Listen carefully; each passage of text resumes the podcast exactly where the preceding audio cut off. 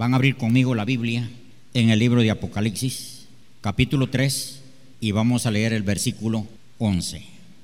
Dice la palabra de Dios, He aquí yo vengo pronto, retén lo que tienes para que ninguno tome tu corona. Yo voy a hablar sobre ese, esa parte del versículo que dice, retén lo que tienes. Gracias, siéntese. El Señor dice aquí que Él viene pronto. Él viene como un ladrón en la noche. De repente, que nadie se da cuenta, Él viene. Pero le dice a la iglesia de Filadelfia, retén lo que tienes para que ninguno tome tu corona. Yo me preguntaba si el Señor tiene corona para todos los que, para todos, Él no tiene límites. Y dijo, ¿por qué alguien le va a quitar la corona a otro? Si hay para todos. Pero al ir al, Nuevo Testamento, al Antiguo Testamento,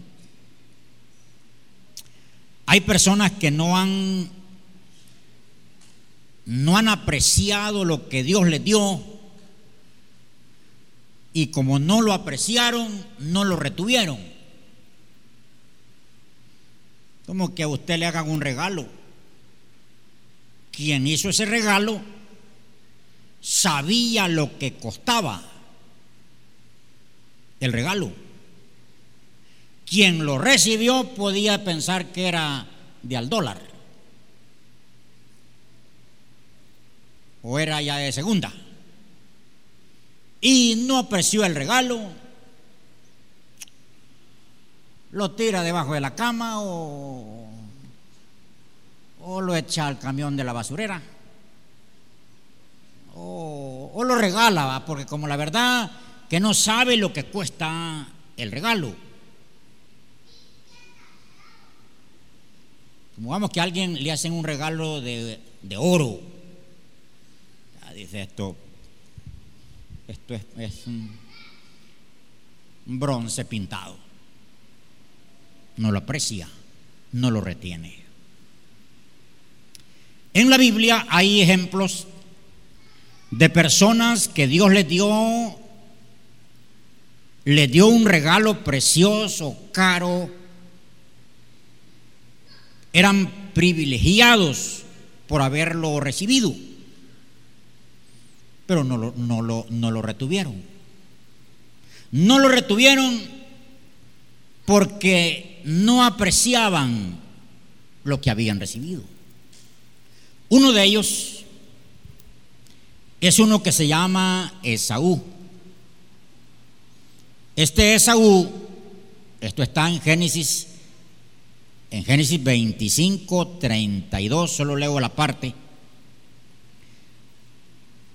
Entonces dijo Esaú, he aquí yo me voy a morir. ¿Para qué pues me sirve la primogenitura? Y dijo Jacob, júramelo en este día. Y él se lo juró y vendió a Jacob su primogenitura. No sabía lo que estaba vendiendo. No quiso retener la primogenitura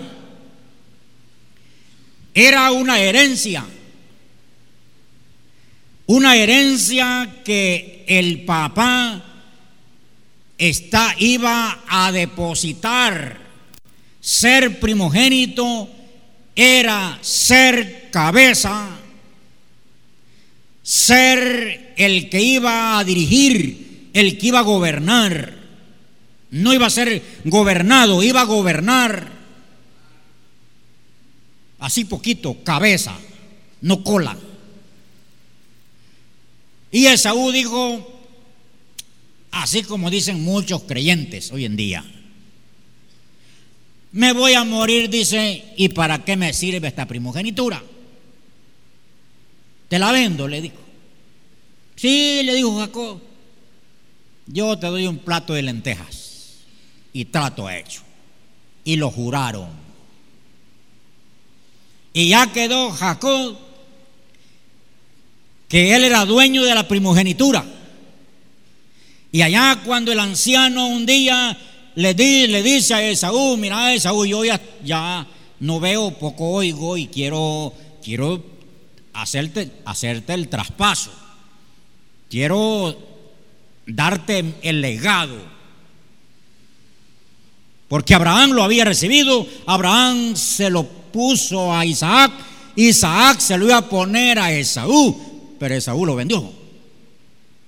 Entonces cuando ya lo reunió para reunió a Esaú para bendecirlo, no llegó, aquel andaba allá buscando.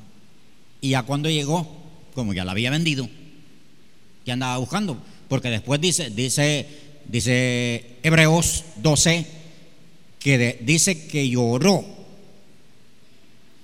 porque el papá puso las manos y lo bendijo. Según el papá, como estaba ya ojos oscuros, según el papá estaba bendijendo a Esaú.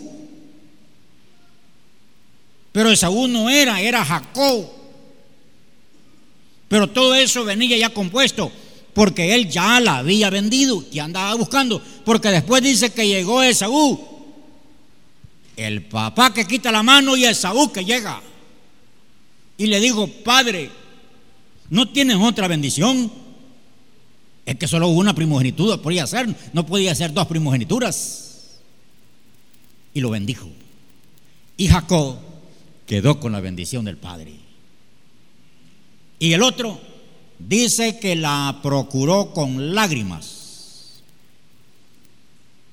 porque no retuvo, no apreció aquel regalo que le venía de Dios a su vida. Dios, Dios les ha escogido. Aquí hay personas que no son cola, son cabezas. Aquí hay personas que no han nacido para ser sirvientas. Aquí hay personas que no han nacido para ser empleadas. Aquí hay personas que han nacido como cabeza, empresarias, emprendedoras, líderes de fábricas, de compañías. Pero como no valoran lo que Dios les da, son sirvientas. Y ahí viven toda la vida de sirvientas. La sacan a la hora que, y más si hay trabajo, tienen que darle hasta el domingo. Porque despreciaron el regalo de Dios, la primogenitura. Dios les ha entregado a estos jóvenes estos tres días algo preciosísimo. En ustedes queda, si lo aprecian y porque lo aprecian lo retienen, o más tarde lo tiran a la basura, como lo han hecho muchos. Hay otro ejemplo, y es el ejemplo de Judá. Judá era como un hombre bendecido. Y en la familia había un problema con los hijos de Judá. Se murieron, se murió uno de ellos y, y quedó la nuera. La nuera estaba, estaba en luto, pero un día se quitó los vestidos de luto. No sé si eran negros, porque Aquí es que el vestido negro es de luto, pero en otras partes el vestido negro es, de gala, es, de victoria. Aquí es que es de luto. Por eso que no lo vamos a limitar a las culturas. Entonces, esta viuda se quitó el vestido de luto y se puso un vestido de ramera. La viuda. Pues esta viuda se puso junto al camino como una prostituta en el camino, quizás ya como ya sin vestido de, de, de luto, la piernita, pues para que, para que se viera y, y pasó Judá. Y pasó Judá y, y Judá le dijo, Judá no la conoció que era, que era la nuera, porque para Judá la nuera estaba de luto. Entonces viene y dice la palabra que Judá le dijo, sé mi mujer. Entonces la, la, aparentemente la, la, ramera le dijo, ¿qué me das? Le dijo. Te voy a dar un cabrito, le dijo. Aquel tenía manada de cabros, de, de, ovejas. Dar un cabrito, le. No le dijo, por un cabrito no le dijo. Judá tenía un privilegio. No cualquiera andaba bastón, bastón, vara. Eso eran privilegiados las personas que andaban un bastón. Eran personas de autoridad, eran personas de cuello, eran personas de renombre.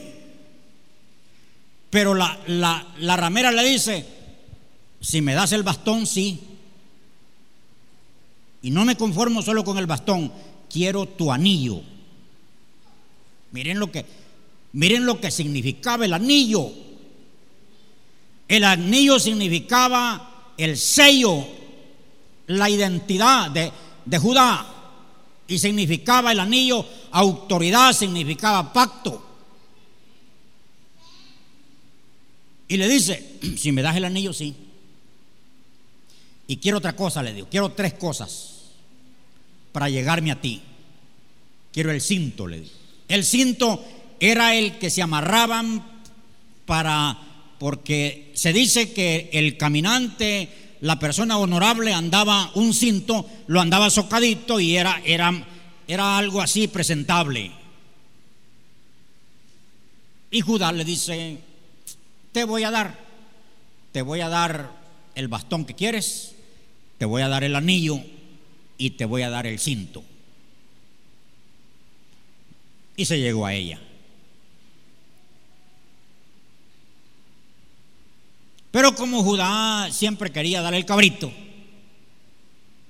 la mujer solo tuvo eh, la relación sexual con su suegro y se volvió a poner el vestido de, de luto y siguió de luto.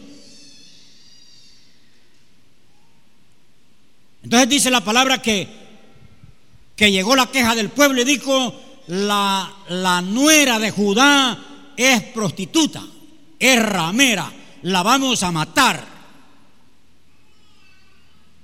Y dice la palabra que llevaron a, a, esta mujer para darle muerte, pero también llevaron a Judá para que él diera el sí.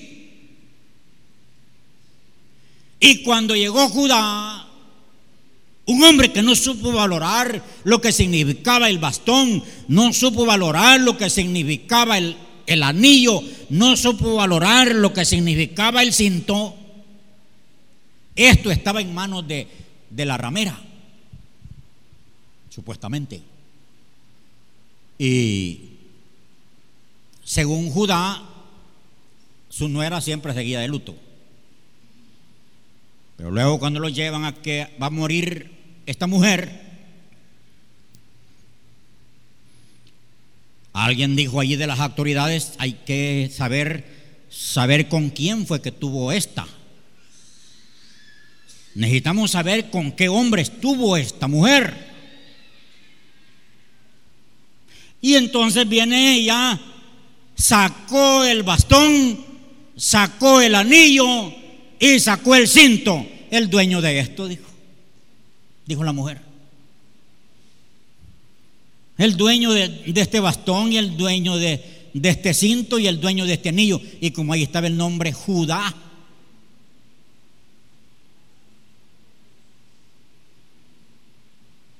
Hay personas que no valoran lo que es.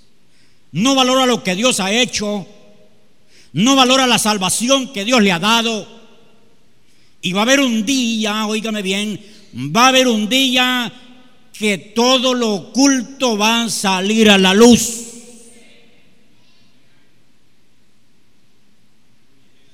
Aquí le podemos dar mentira al pastor, al líder, a la esposa, el esposo, los hijos al papá, le podemos, le podemos dar mentira a quien querramos. Si sos, si sos inteligente, te oculta bien. El finado Toby dijo, hay que ser vivo para pecar, dijo. No hay que ser como David, dijo, dejó embarazada a la mujer aquella, dijo, de Hay que saber pecar, dijo. Pero fue él. Espero que allá no le estén saliendo los hilos del hambre, va. Porque en la otra vida es cuando se ven los que hubo. Entonces Judá no valoró el hombre que era, el privilegio que tenía, y fue descubierto, y fue avergonzado, y fue tomado como nada. Un creyente perdonado un creyente salvo, limpio, con esposa. O si no tiene esposa, tiene novio, novia. Y allí comienza, esa es una antesala, es una antesala de pureza, de seriedad, de formalidad. Si tú sabes de tu novio que anda con otra me lo vas a cortar ahora mismo y le dice que yo te dije. Es un poco peligroso lo que acabo de decir. Porque a un pastor le zamparon tres balazos por andar diciendo eso.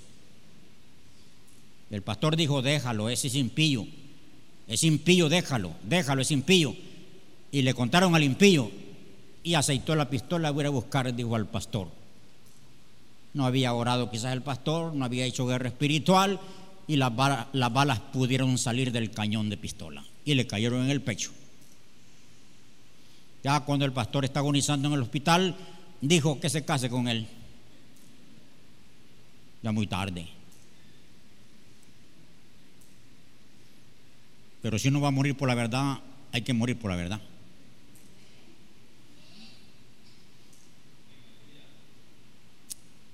Hay que valorar lo que somos. Si tienes esposa, tú eres comprometido. Tienes esposo, no andes torciendo los ojos viendo a otro. Arregla, ayúdele a ese que se quite el pelo, la barba, que se bañe y ayúdele, prepare la ropa y se va a ver bonito. Andan viendo lo que la otra lo tiene bonito le cuida que no se le crezca la panza, lo anda bien planchadito, lo manda a bañarlo, le compra una vitamina. Está bonito el hombre. Porque las esposas, ayúdenle, ayúdennos a nosotros a veces. Se nos olvida. Y los esposos hay que ayudarle a las esposas. Más fácil que llevar a la sala de belleza. Hay que llevar al doctor. Aquí vas a tener que decir, dar testimonio porque como tú no dices, piensan que...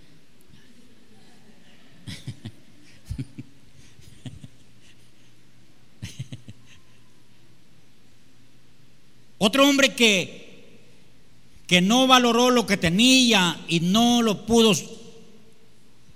apreciar fue Sansón. Sansón nació de milagro y sobre ese niño venía un pacto de Dios. Sansón desde niño venía con una bendición incorporada en su vida. Ya cuando Sansón era, era un joven, el Espíritu de Jehová venía sobre él, porque así lo dijo Dios, y ese Sansón era tremendo, terrible, era poderosísimo, Sansón, pero era,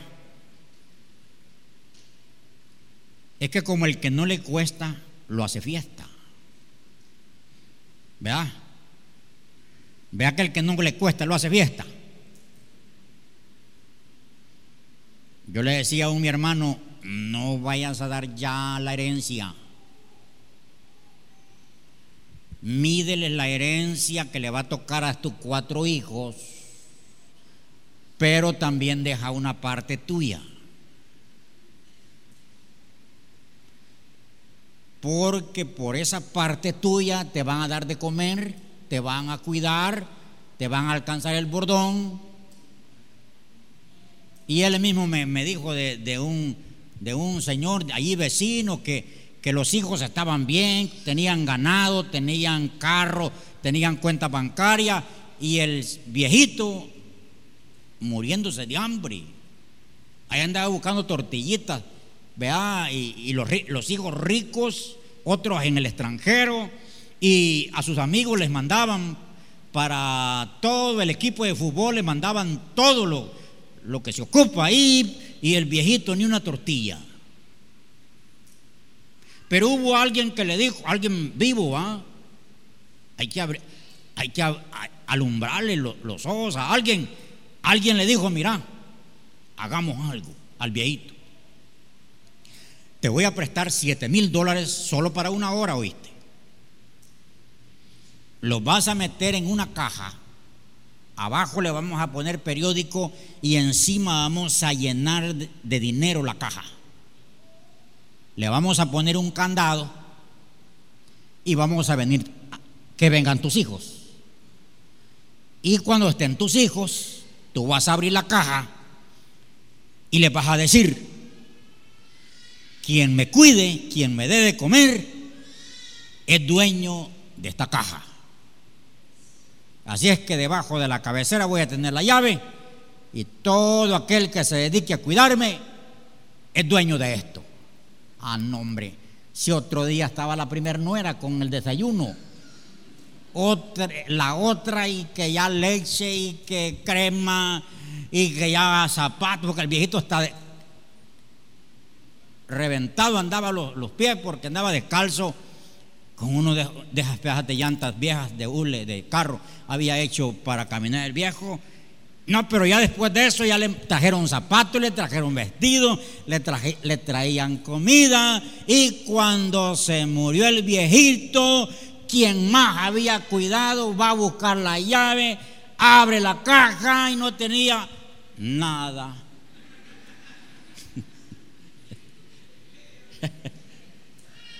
Es que como aquel solo se le había prestado y empezó el pleito. No, es que vos viniste antes a sacarlo. No, yo no. Vos fuiste y empezó el pleito. Entonces vino el aquel que le había alumbrado un poco. Le dijo, miren, como yo vi a su papá que lo tenían tirado ahí y que se iba a morir antes, yo le presté 7 mil dólares. Aquella vez que ustedes vieron un dinero, ese dinero era mío. ¿Y de qué iba a tener tu papá, vos?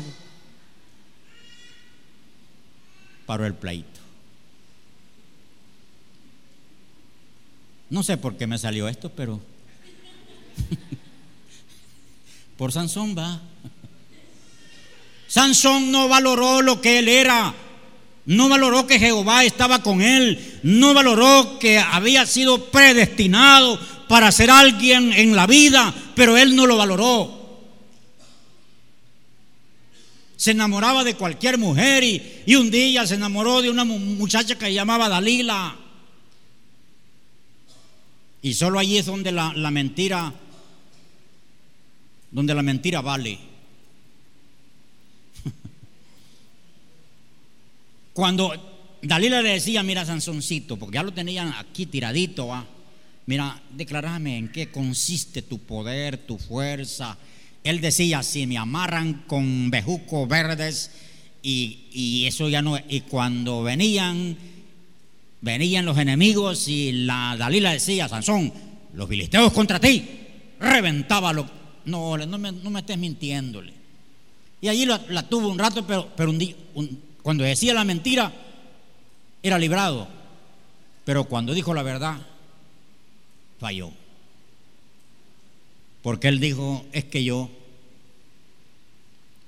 desde antes de nacer, un ángel le dijo a mis padres que yo iba a ser nazareo. Sobre mí no iba a pasar navaja. Y le dice Sansón a la Dalilita que, que lo tenía en las piernas, es que mi poder consiste en esto, ¿eh? Y le enseñó el cabello. Ahí está mi poder, porque Jehová así dijo. Ah, pues dijo Dalila, ya, va, ya, dormite, Sansoncito, va y le dio un té, de, de hojas de floricundia quizás, y, y se durmió Sansón. Ya Dalila tenía, tenía a alguien listo con, con la navaja. Y le dice, Sansón, no, pero primero cuando estaba dormidito, le cortó el cabello. Y ya cuando lo tenía descabellado, le dice, Sansón, los filisteos contra ti. Y ya no se pudo. Ya el poder se había ido. ¿Estaba en Dios, hermano? ¿O en Sansón? ¿Quién dijo Dios? Hay que leer la Biblia. Sansón le confesó a, Dalila en qué consistía el poder. No, Sansón no apreció lo que no le cuesta, lo hace fiesta. Sansón no apreció la dádiva de Dios. Hay personas que como no les costó la salvación, a Cristo fue que le costó. Él pagó el precio, a Él le dolió. Con facilidad cambian la salvación por un placer, por un mal hábito, por un negocio por dinero, por mamón, porque el dinero el que ama al dinero, el que se desvela por el dinero, el que deja lo de Dios por el dinero, le maneja mamón, un espíritu que representa el dinero. Cuando a ti te manejan los dólares y no Dios ni el Espíritu Santo, tenés un mal espíritu que te maneja. Si yo hubiera si yo hubiera hecho números para celebrar esta actividad que estamos cerrando ahora, si yo le hubiera preguntado a los dólares, miren, celebro esta actividad o no, ellos me hubieran dicho, ¿saben qué? Y nosotros vamos a cubrir esa actividad. Si solo de, alimentación se gasta tanto en las eso que ustedes andan es un regalo, vea, se gasta tanto en los viáticos de los que vinieron, se gasta tanto, en el hotel se gasta tanto. ¿Saben qué me hubieran dicho esto? No, no, no lo celebres. Pero como no le pregunté al dinero, yo me aventé. Anoche me decía la pastora, es que vos no haces, me dijo, presupuesto. Ah, si lo hago, no hago la actividad.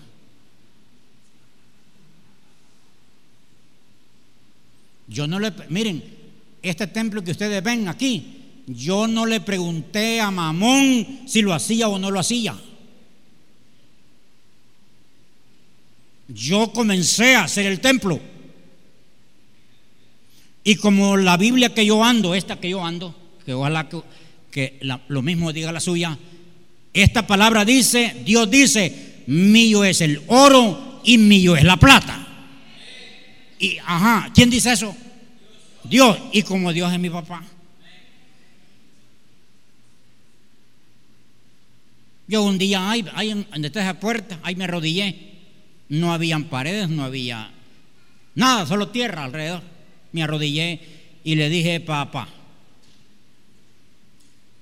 tú me dijiste que el dinero me iba a venir del norte, del sur, del este y del oeste. Así es, papá, que aquí 65 centavos tengo. Avergonzado no me vas a dejar. Me mandas el, el dinero que me dijiste. Y ahora ustedes, dólares, le dije, vengan del norte, del sur, del este y del oeste. Los necesito ya, porque ya es que los ocupo aquí.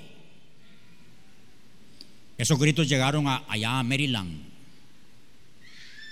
No que llamé por teléfono, no mandé un mensaje, no mandé una carta, no mandé a decir. Le grité a los dólares. El jueves, el jueves empezaron a venir 17 mil dólares.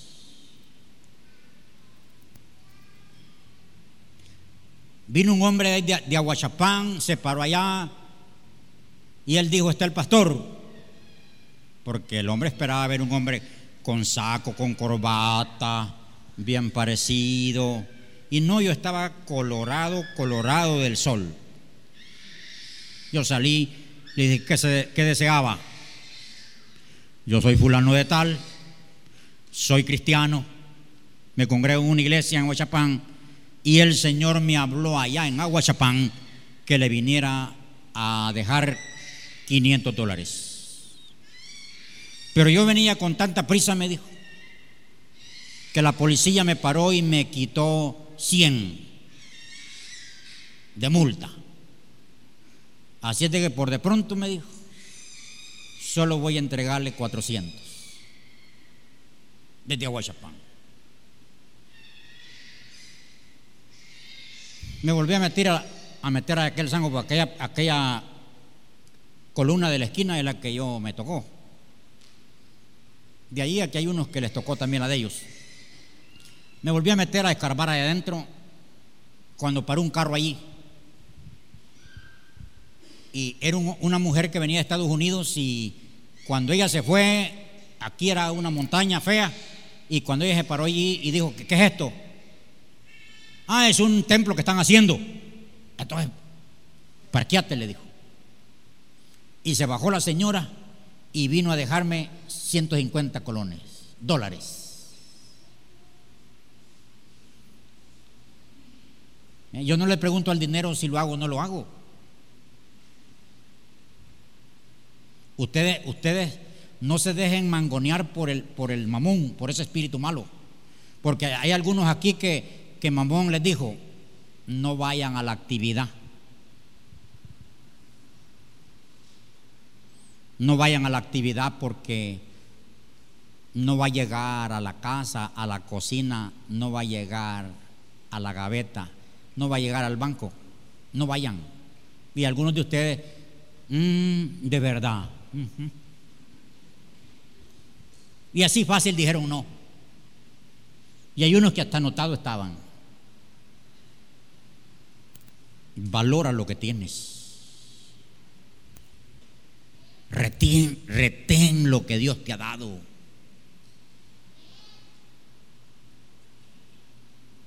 Otro hombre fue Saúl. Saúl fue elegido rey. Eso que dice Apocalipsis, para que ninguno tome tu corona, ninguno te la quite. A Saúl la perdió. ¿A quién le dieron la corona de Saúl? A David a David, niño. Niña.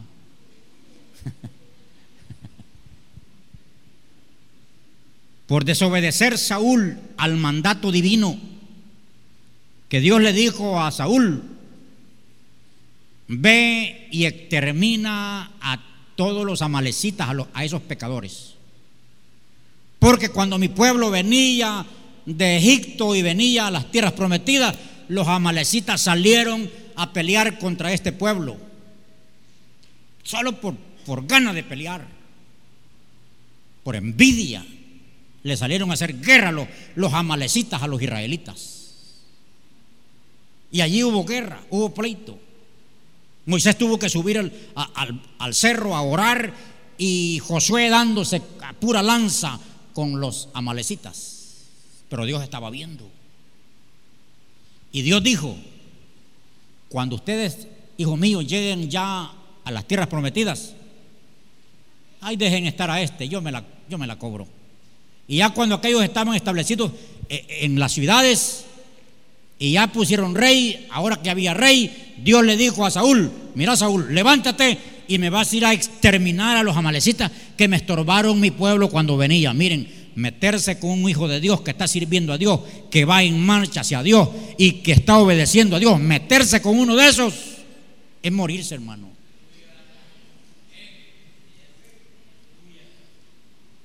No, yo con un siervo de Dios no, ni, lo, ni lo intento. Entonces vino Saúl, obedeció a medias. A medias, hermano. Fue. Obedeció, pero no fue fiel. Fue. Y solo mató a los más feos quizás. Al rey no lo mató. Y como la orden era ovejas, cabras, camello, a dejarlo barrido. Palabra de Jehová. Es que a Dios no se le olvida.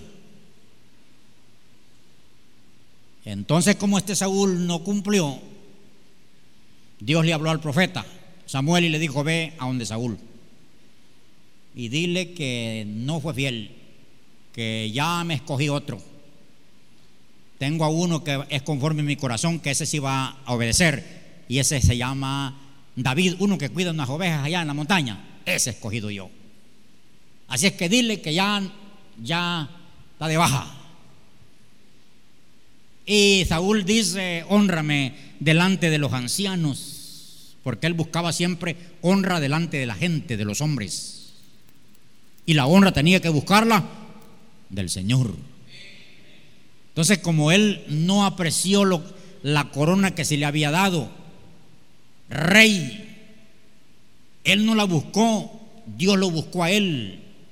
Y entonces esa corona de Saúl le fue dada a David, porque no apreció lo que Dios le había dado. Mira, si tú no aprecias lo que Dios te ha dado, hay naciones que no vienen por parejita recibiendo a Cristo ni por cienes. Hay partes en el mundo que están viniendo por millones a Cristo, por millones. No hay templo, no hay lugar donde albergar esa gente que quiere a Jesús. Y aquí hay que rogarle, no mira que reconcíliate, que, que mira que acepta a Cristo nadie. Otro día, como la gran cosa. Espérate que te estén aventando allá al.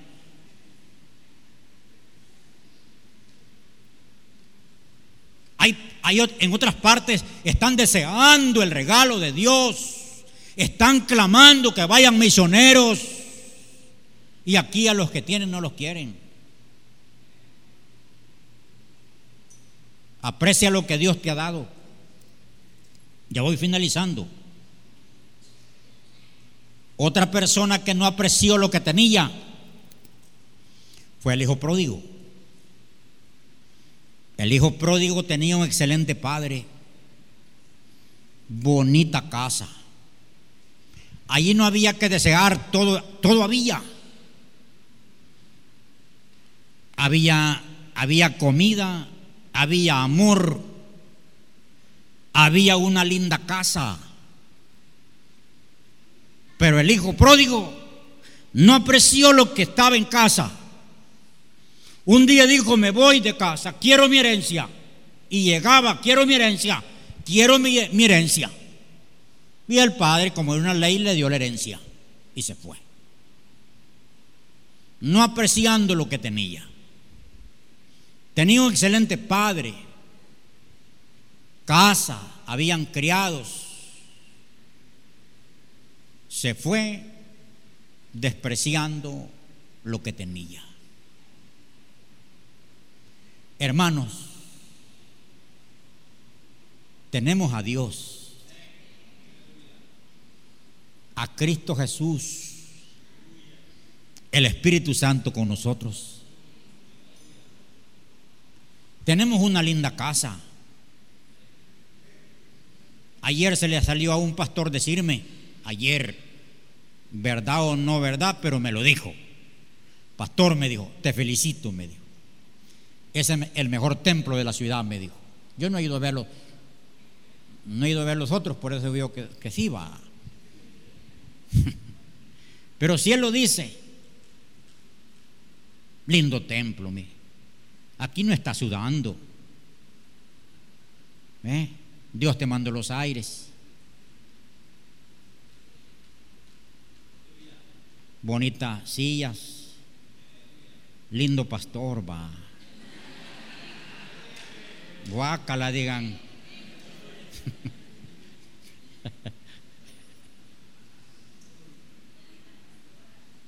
Amén, y Raquelita, linda pastora. Perdonen lo último que le dije, de yo y ella, de Dios sí. Estamos en una linda casa. El Señor los acaricia con su espíritu. Tenemos una linda gente, un lindo ministerio. ¿Qué podría decir más? ¿Qué le podría pedir a Dios más? Pero aún con todo así, hay personas que no aprecia y se va.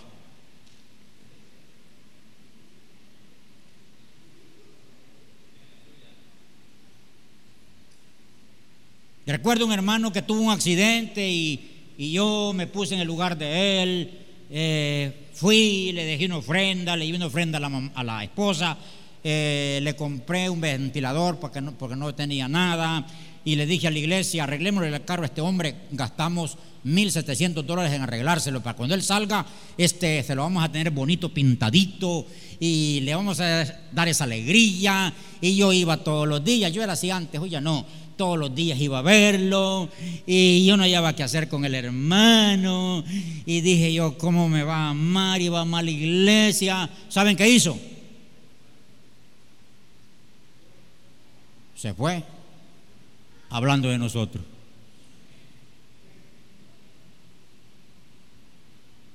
Hablando de nosotros se fue. Y si ustedes lo oyen por ahí abajo, ¿qué anda? No habla bien de nosotros, no nos recomienda,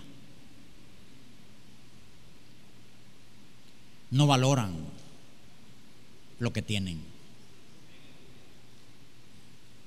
El hijo pródigo se fue, no valorando el amor de su padre, no valorando lo que había en su casa. Valora lo que tienes.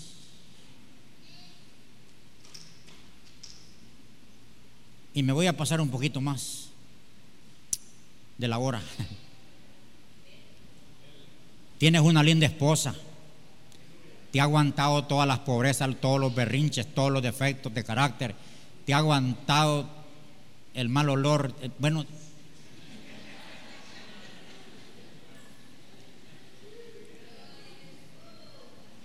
valora lo que tienes. Porque hay uno que, hay uno que nunca se ha tomado un limpia colon y, Dios mío, ah.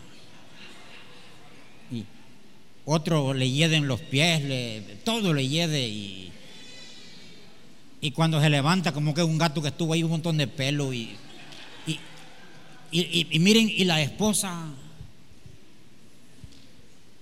valora a esa mujer que tienes. Exactamente, bienvenida. Ya se te fue, pero bueno.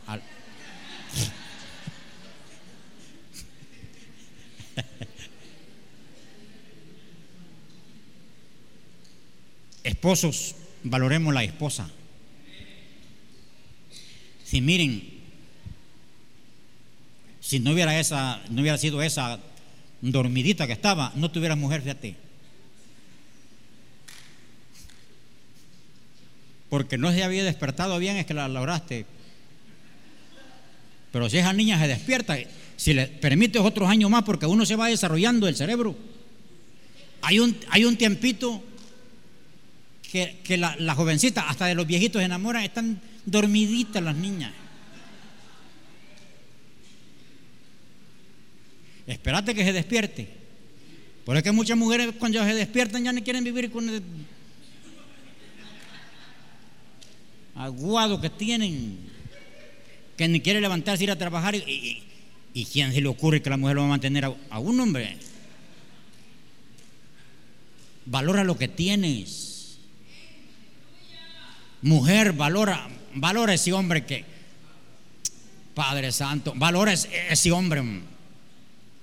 Porque miren, yo no sé por qué hay cosas tan disparejas. Que hay mujeres, hay mujeres malas que tienen hombres buenos. Y hay hombres malos que tienen mujeres buenas. Y digo yo, ¿por qué no se casaron? ¿Por qué no se, acompañaron malo con malo para que se hagan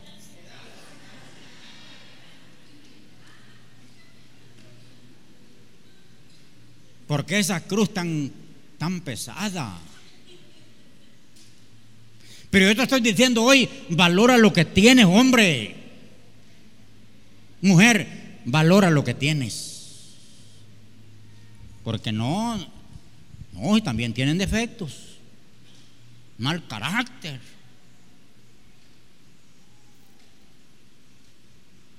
Que después, después de que le han dicho te amo, mi amorcito, y después,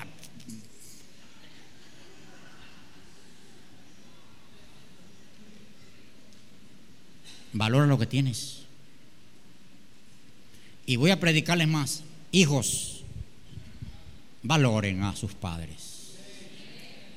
Ay, hijitas, hubieran estado ustedes con una grabando ese parto, niñas. Ese parto, cómo sufrió la mamá. Y antes del parto, uy, ese dolor porque no te estabas quieto ni en la noche. Pateabas adentro, pateabas y la pobre mamá no podía dormir, le daba vómito. Ay, Dios mío. Y ahora que ya naciste, todavía sigue molestando. No, no, no se vale. Valora a tus padres. Valora a tu mamá y a tu papá son lindos. Solo una mamá sabe. Uno de hombres no, hombre, uno es como el, como el, el, el cingo malo que pone el huevo y se va. Si quien queda es ella. Hijas, valoren a la, a la viejita. Para cuando ustedes estén viejitas, la valoren a ustedes.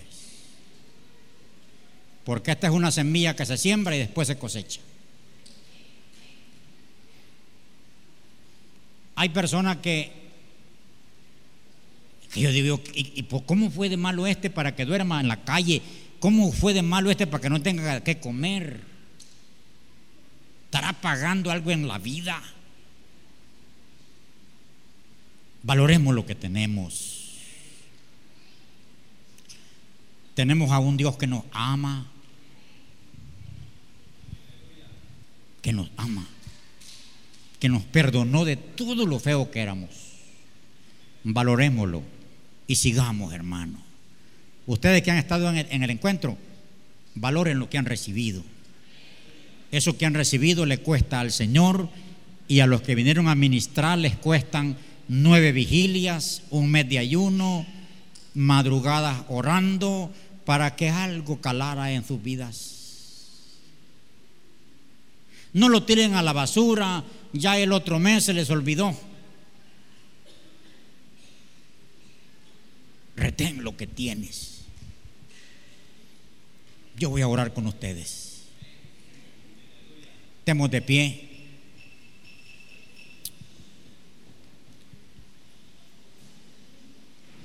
Solamente quise darle una motivación pequeña para que usted valore lo que tiene.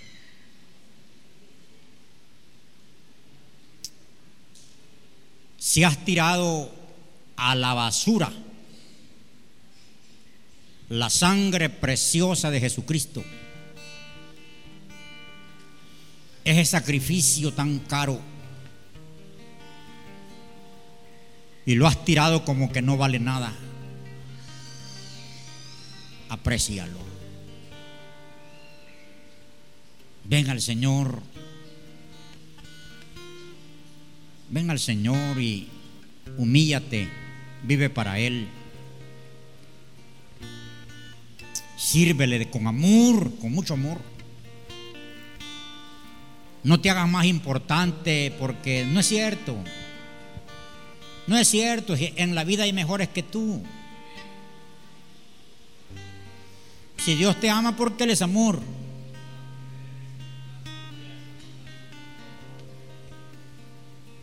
Levantemos una oración de acción de gracia. Señor, gracias por revelarte a mí. Gracias Señor por amarme, por buscarme. Señor, gracias.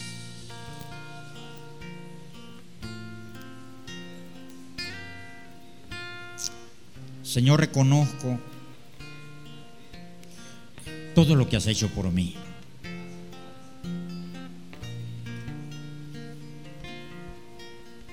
Viviré agradecido. Estará en mi memoria lo bueno que has sido, lo bueno que eres, lo fiel y verdadero.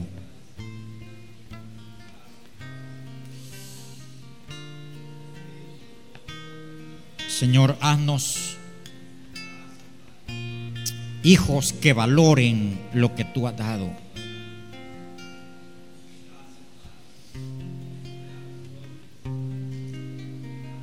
Señor, danos, danos ese conocimiento de que día a día valoremos lo que tú nos has dado día a día. Yo te pido, Señor, por las personas que están aquí, que han dejado de servirte, que han dejado, Señor, su privilegio que tenían, han dejado el don, el talento, el ministerio Sé que le amas y les has hablado esta mañana. Señor, tócales su corazón para que regresen. Señor. Si esta palabra ha tocado tu corazón, te invito a que recibas al Señor Jesucristo como tu Señor y Salvador. Repite esta oración conmigo. Señor Jesús, abro mi corazón y te recibo como Señor y Salvador de mi vida. Perdona mis pecados y escribe mi nombre en el libro de la vida. Gracias Señor por perdonar mis pecados. Amén. Como